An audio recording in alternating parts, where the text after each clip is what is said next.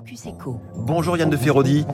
Bonjour. Bienvenue sur Radio Classique. Vous êtes le président de France Supply Chain, association euh, des métiers de toute la chaîne de valeur, hein, du sourcing jusqu'à la livraison et même la reverse logistique euh, en vue du, recyclage euh, des biens. Il va y avoir un peu d'anglais dans cette interview, pardon par avance. C'est un métier mondial, la logistique. 450 entreprises membres. Vous fêtez vos 50 ans. Bon anniversaire. Alors ce qui, est, ce qui est moins festif, c'est la politique zéro Covid en, en Chine. Où en est-on, notamment, je pense, autour du port de Shanghai? Alors autour du port de Shanghai, la situation s'améliore. Il y a, une dizaine de jours, il y avait 200 bateaux qui attendaient, comme dans devant l'ensemble des ports. Et on a été jusqu'à 500 euh, à une période. Oui. Et la semaine dernière, on était plutôt autour de 130. Euh, un peu de mieux. Oui, mais on reste 11% euh, au-dessus en termes de congestion euh, par rapport à ce qu'on trouvait en 2021. Aujourd'hui, est-ce que le, le, coût des containers, notamment parce qu'on parle du commerce maritime mondial, on pense à ces fameux containers sur les portes conteneurs, il s'était envolé cet automne. Est-ce que ça s'est un petit peu calmé? Alors ça s'est un petit peu calmé. Euh, mais maintenant, on va rentrer aussi dans ce qu'on appelle euh, une deuxième phase de peak season, puisque l'ensemble des magasins et des, euh, des donneurs d'ordre en fait vont constituer des stocks pour les périodes de fin d'année. Donc, il va y avoir une reprise et le fait que d'ailleurs il y ait du décon des déconfinements en fait en Chine va créer en fait une sorte d'embouteillage de, de la chaîne de valeur au départ. Et justement, comment se gère concrètement aujourd'hui cette crise des matières premières pour les acteurs de cette supply chain que vous représentez? Alors ça se gère euh, au jour le jour, heure par heure, avec euh, des partenaires, des partenaires fidèles, hein, qui sont euh, souvent de, de, grandes entreprises françaises d'ailleurs, dans, dans, le, dans le domaine du, du transport maritime. Et puis on essaye en fait de trouver, de trouver un petit trou pour passer. Et si ça passe pas à Shanghai, on va à Ningbo. Si on, ça passe pas à Ningbo, on va à Shenzhen et ainsi de suite, en fonction des aléas et des différents confinements qui, qui se font. En fait, on en aurait dû à être plus ou moins des brouillards, quoi.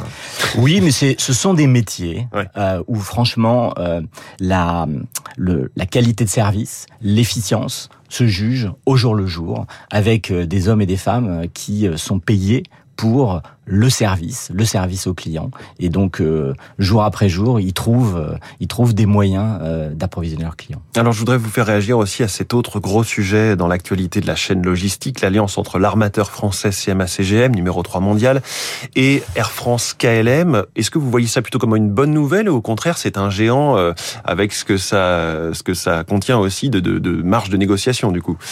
Moi, je ne sais pas si c'est une bonne ou une mauvaise nouvelle. C'est un, un état de fait que euh, finalement, euh, depuis dix ans, euh, les armateurs en général ne gagnent pas beaucoup d'argent. Ça a été, ça a été assez terrible. Ils ont vécu des, années vraiment terribles où en fait le prix du conteneur, ben à la vente, c'était moins, c'était finalement moins que leur coût opératoire.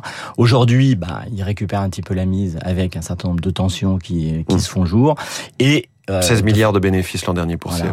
Et ils en profitent pour faire de l'intégration verticale. Alors, il s'est vendu comme étant au bénéfice de leurs clients. Euh, je pense que dans un premier temps, ça peut l'être. Euh, après, on sait tous hein, que l'émergence de grands géants et de et de, de, de, oui de grands monopoles sont pas forcément toujours à l'avantage des clients. Bon, à surveiller en tout cas euh, si, si les prix devaient à nouveau monter par le fait de cette alliance. Alors, votre objectif revendiqué, Yann de Ferrodi, chez France Supply Chain, c'est la supply chain pour changer le monde. Rien que ça. Qu'est-ce que vous mettez derrière ce slogan? Bien, en fait, quand on prend une chaîne de valeur globale, euh, de bout en bout, finalement, depuis euh, les clients, les fournisseurs, voire les fournisseurs de fournisseurs, donc des fournisseurs de rang 1 à N, jusqu'à la livraison des clients et éventuellement euh, la, la, reverse logistique, donc euh, euh, le, le, le, ramassage et le recyclage de certains de certains matériaux. En fait, on, on arrive à 60-80% de la structure de coût d'une entreprise.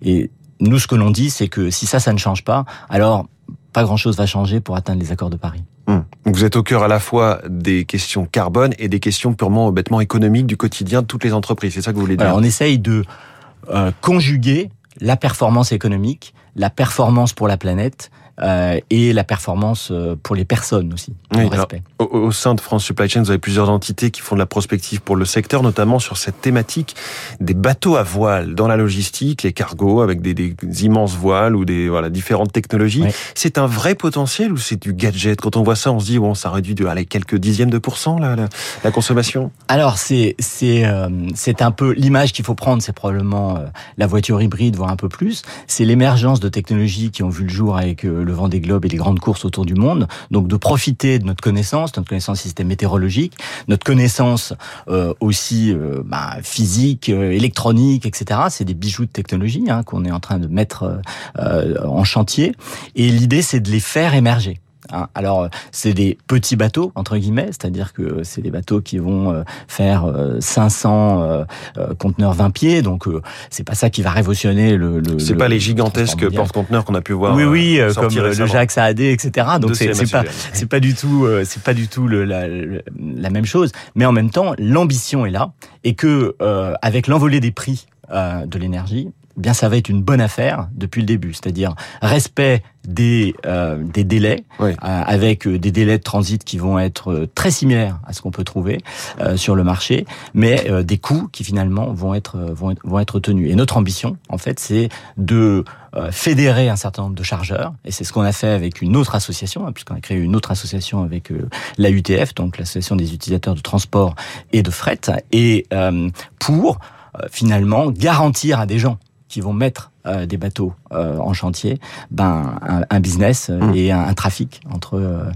l'Europe et les États-Unis. De même que vous essayez d'inciter à plus d'hydrogène, enfin en tout cas d'accélérer voilà, de la même chargeurs, façon, transporteurs. De la même façon, on, rend, on répond à un call de l'Union européenne pour finalement briser un petit peu ce cercle vicieux. j'ai pas de demande, donc je mets pas de camions en chantier. J'ai pas de camions en chantier, donc j'ai pas de demande. Et en fait, de fédérer, pareil, des donneurs d'ordre et des transporteurs pour euh, mettre en chantier des camions. Bon, c'est assez passionnant en tout cas votre travail entre innovation, euh, commerce maritime euh, parfois bloqué, mais qui vous êtes vous fonctionnez à la débrouillardise. Merci beaucoup en tout cas Yann de Ferrodi, président de France Supply Chain. Merci d'être venu sur Radio Classique ce matin. Cette interview est à retrouver évidemment sur radioclassique.fr. Il est 6h54 et dans quelques secondes, on va s'interroger sur ce concept de souveraineté alimentaire. De quoi s'agit-il